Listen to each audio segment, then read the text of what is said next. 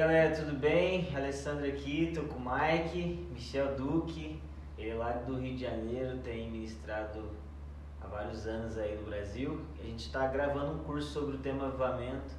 O Michel acabou de gravar aqui é, três aulas poderosas, mais ou menos três horas de ensino sobre avivamento. E eu não sei se vocês conhecem o, o Ministério do Michel, provavelmente talvez vocês conheçam o livro, né?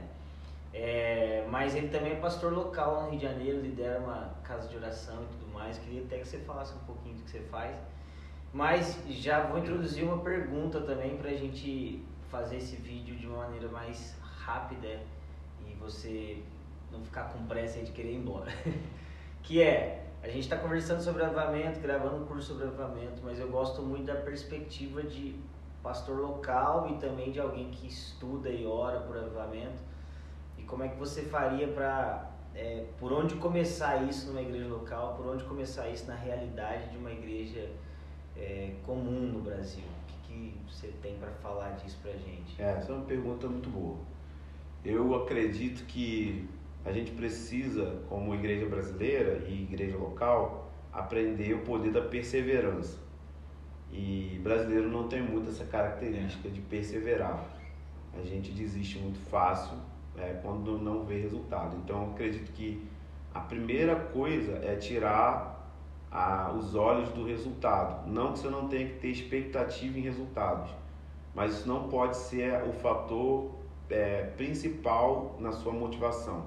Então acredito que a primeira coisa é entender a dignidade de Jesus, a dignidade de Deus. Porque eu tenho um relacionamento com Deus, porque Ele é digno. Porque eu vou para a sala de oração, porque Ele é digno.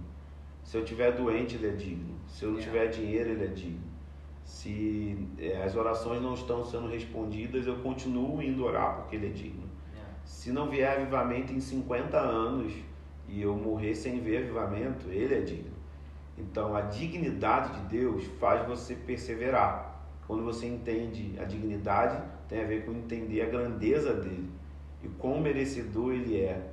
E a, não é que Deus está carente querendo nossa adoração, nossas orações é que ele entendeu, Deus, que quando adoramos, isso é melhor para nós.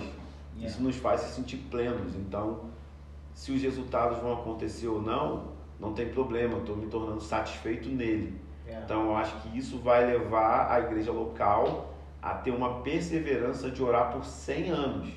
E aí, se você ora por 100 anos, você não entra em frustração nem fica ofendido com Deus porque o, o avivamento não veio. É. Mas isso te dá um poder de perseverança. Então, eu gosto de ensinar para a igreja local muito sobre a dignidade, sobre a beleza de Deus, porque são fatores motivacionais que fazem a, essa geração a permanecer no lugar de oração.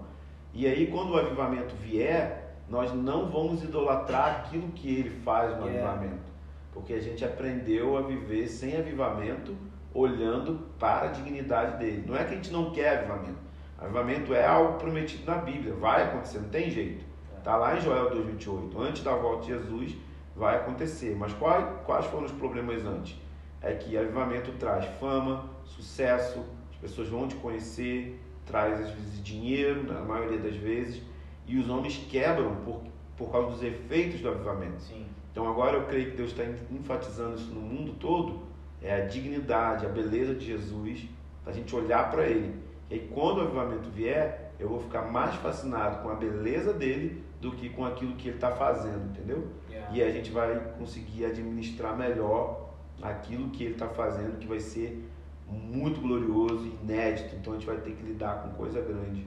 E para isso, a dignidade de Deus, eu acho que é um ponto, assim, um dos pontos muito importante para a igreja local. Abrir os olhos da igreja para quem o Senhor Isso. é. Quem ele é, né? Quem é Deus, né?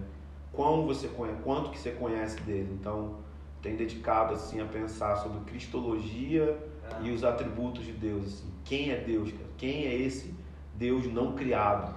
É, o porque, conhecimento de Deus é, é uma coisa é, muito forte. Porque até parece, é, talvez alguém escutando isso a primeiro momento, você fala, poxa, mas isso é simples, isso é básico, mas é, é justamente por ser básico que eu acredito que precisa estar no começo, né? É Sim, fundamental. É.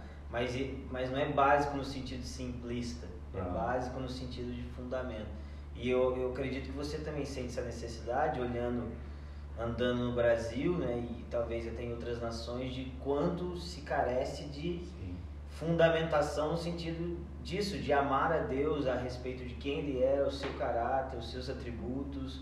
É, é, e, e, e, eu vejo muitas igrejas, na verdade, patinando até no discipulado do dia a dia, né?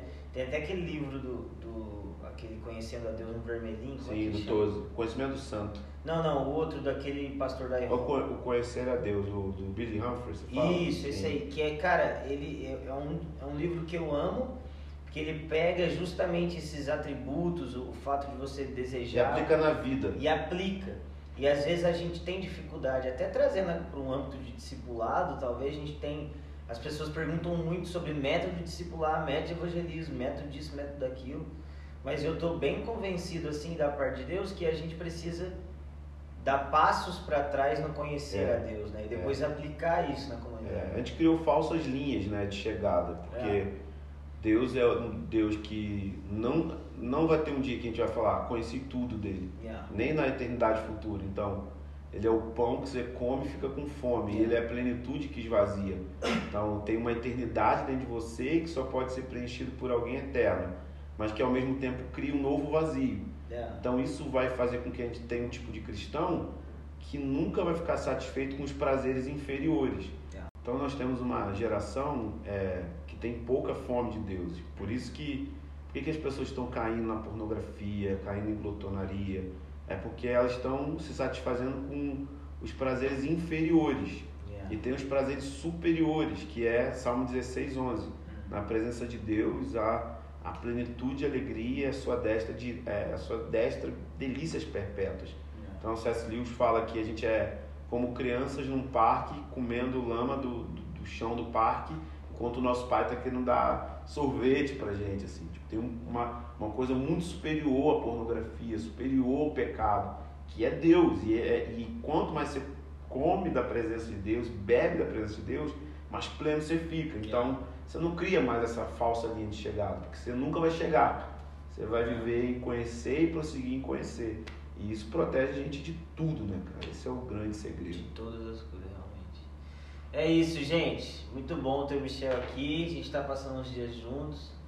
Esse curso vai ficar animal. É, entra lá no nosso site, já tem algumas coisas prontas, já tem blog, já tem bastante coisa. Procura saber mais do Ministério do Michel também, a gente vai deixar aqui embaixo para vocês conhecerem, leiam o livro dele. E é isso, até a próxima, valeu!